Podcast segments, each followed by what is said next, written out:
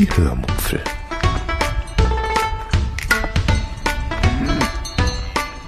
Aus dem Tagebuch einer Allgäuerin.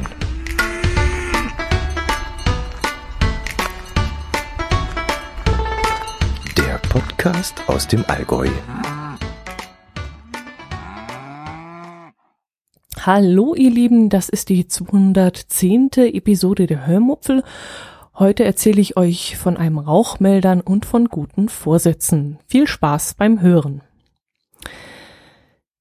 Ich hoffe, ihr seid gut über die Jahreswende hinübergerutscht. Ihr seid äh, hoffentlich auch gesund hineingekommen ins Jahr 2018 und dafür wünsche ich euch natürlich noch einmal alles, alles Gute. Bleibt 2018 gesund, äh, denn das ist, glaube ich mal, das Aller, Allerwichtigste. Ihr könnt euch sicherlich vorstellen, dass ich heilfroh war, das Jahr 2017 hinter mir zu lassen.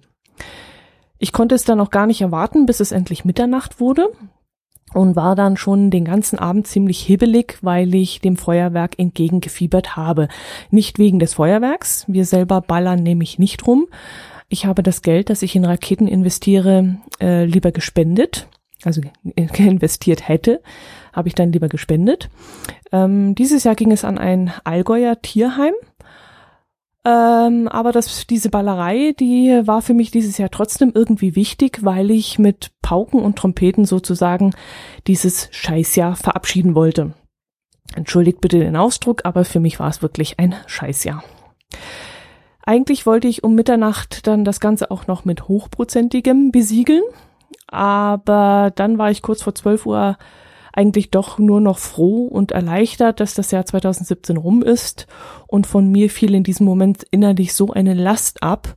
Und ich merkte dann auch, wie die ganze Anspannung im Körper dann nachließ. Meine Schultern fielen dann so runter, die Arme äh, fielen seitlich runter. Ich weiß nicht, wie ich euch das erklären soll, aber ich fühlte mich dann innerlich irgendwie auch total leer und ähm, ja, als wäre ein Ballast von mir abgefallen, aus mir herausgefahren.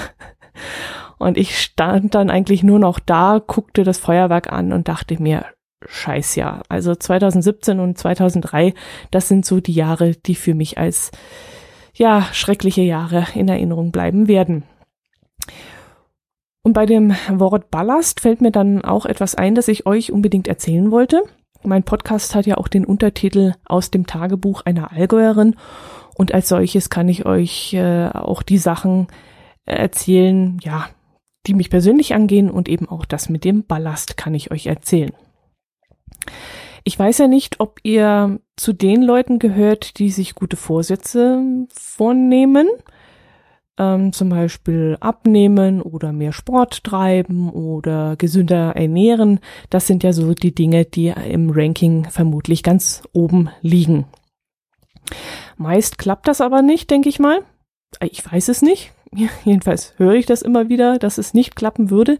Ich selbst habe nie gute Vorsätze, nämlich genau aus diesem Grund, weil ich eben gehört habe, dass sie einfach nicht eingehalten werden und es fast nie klappt.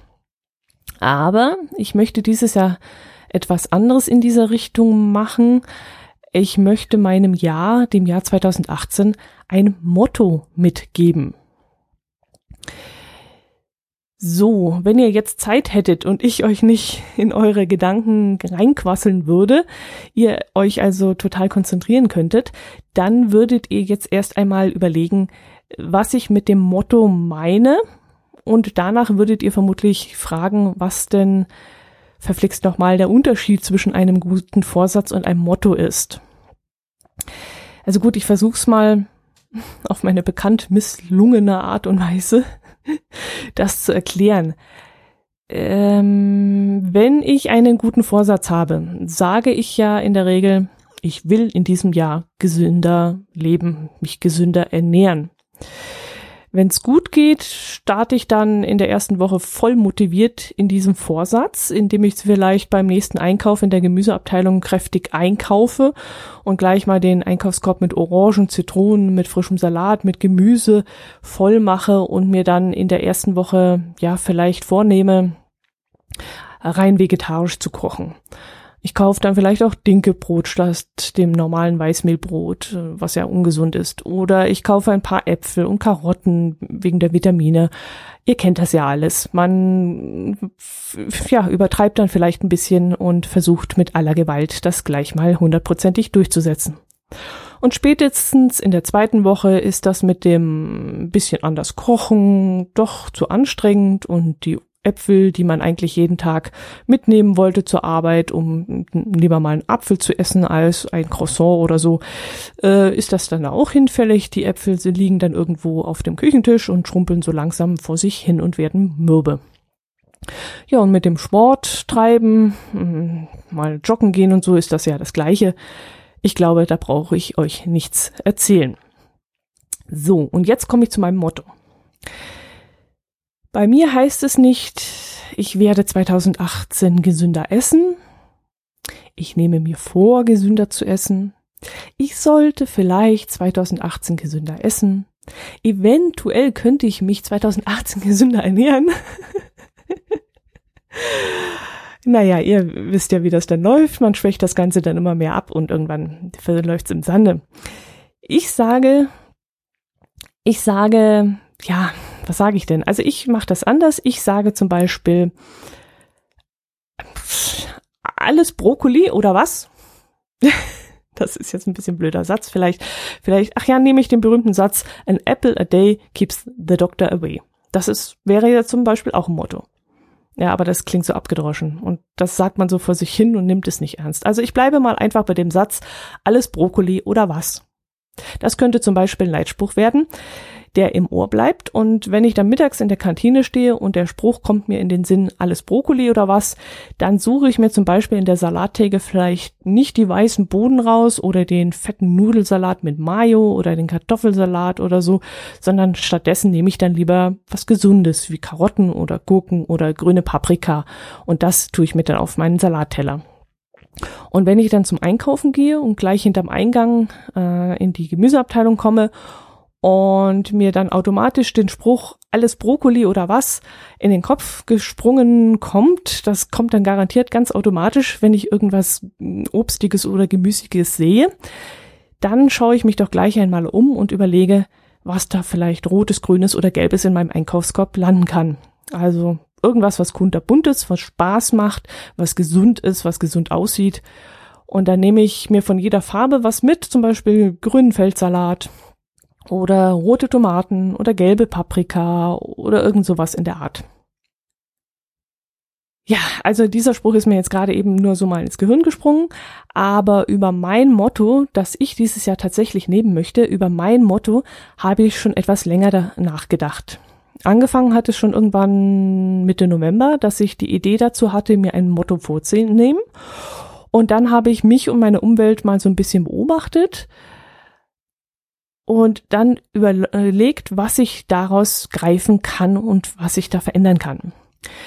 Und da fand ich wirklich einiges, wo ich ansetzen konnte und einiges, was im vergangenen Jahr auch schon in gewisser Weise Formen angenommen hatte. Los ging das Ganze schon im Mai, wo ich unbewusst zum ersten Mal auf mein Motto gestoßen bin, ohne es zu merken. Dann im Juni, als ich alleine nach Rügen gefahren bin und auch in den darauffolgenden Monaten kam mein Motto immer wieder so ein bisschen ans Tageslicht und ich habe es nicht bemerkt. Und als ich mir dann gezielt im November zu einem Motto Gedanken gemacht habe, kamen dann noch andere Ideen auf, was man so nehmen könnte. Und ich schob die Ideen so hin und her. Und irgendwann kam in der Telegram-Gruppe so eine Initialzündung, sagt man das so? Also so ein, ja, jetzt weiß ich's, das passt jetzt auf mich. Jo, lange Rede, kurzer Sinn. Mein Motto 2018 wird lauten, Ballast abwerfen. Und das Symbol dafür wird ein Ballon sein. Also so ein großer, womit man fliegen kann. Denn auch bei einem Ballon wurden früher Sandsäcke, also der Ballast, abgeworfen, um leichter zu werden und dadurch leichter und beschwingter wieder aufzusteigen. Ja, genau. Und das, das passt, glaube ich, genau in meine Situation. Und im Grunde habe ich das Ballastabwerfen schon das ganze vergangene Jahr geübt und auch immer wieder einmal getan.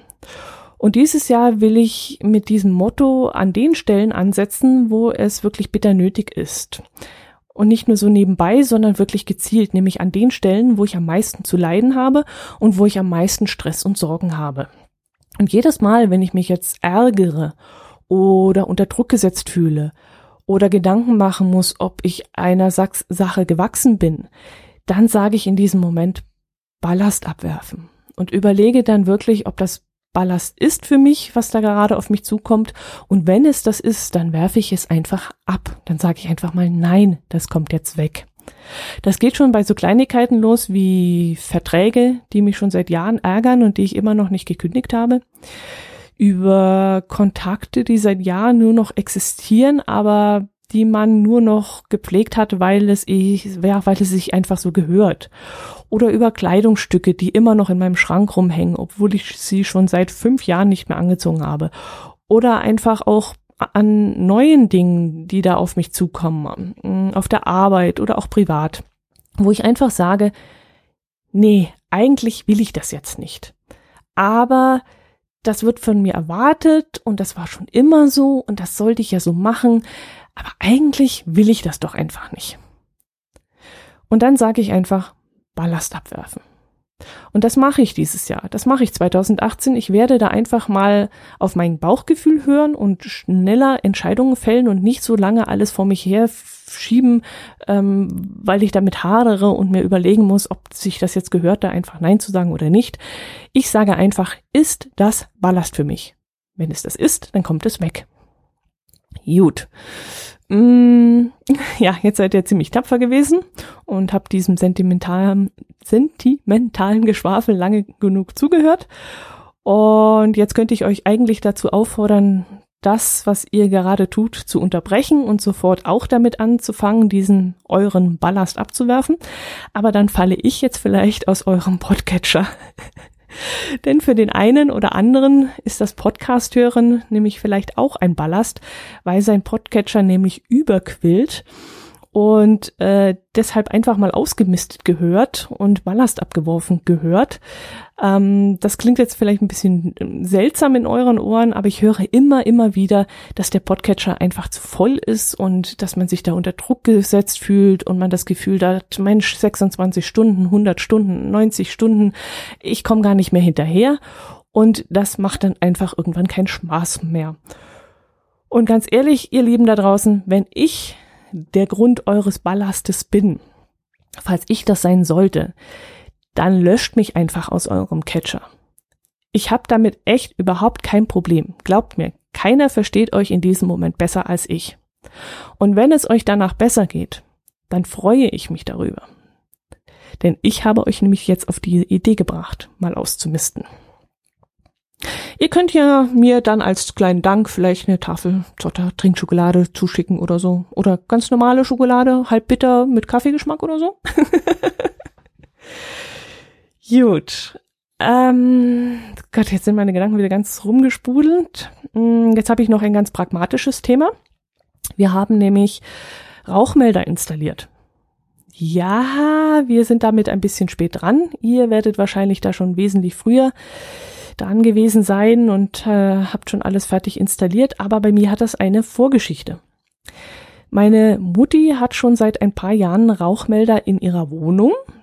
Das ist auch sehr vernünftig, äh, nicht weil sie eine alte Frau ist, die vielleicht ab und zu mal vergisst, den Herd oder den Wasserkocher abzuschalten. Nein, denn das kann mir natürlich auch passieren. Nein, sondern weil auch ohne eigenem Zutun kann natürlich was passieren. Da verirrt sich mal eine Silvesterrakete, da brennt mal eine Sicherung beim alten Fernseher durch oder sowas. Also es kann ja auch etwas passieren, ohne dass man da selber schuld ist.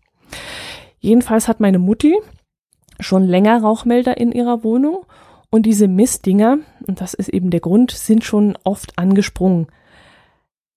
Allerdings nicht, weil was passiert ist, sondern fälschlicherweise eben ohne Grund, einfach so. Und anfangs musste mein Herz allerliebster dann ständig hin und den Mist wieder reparieren. Irgendwann hat meine Mutti das dann selber in den Griff bekommen.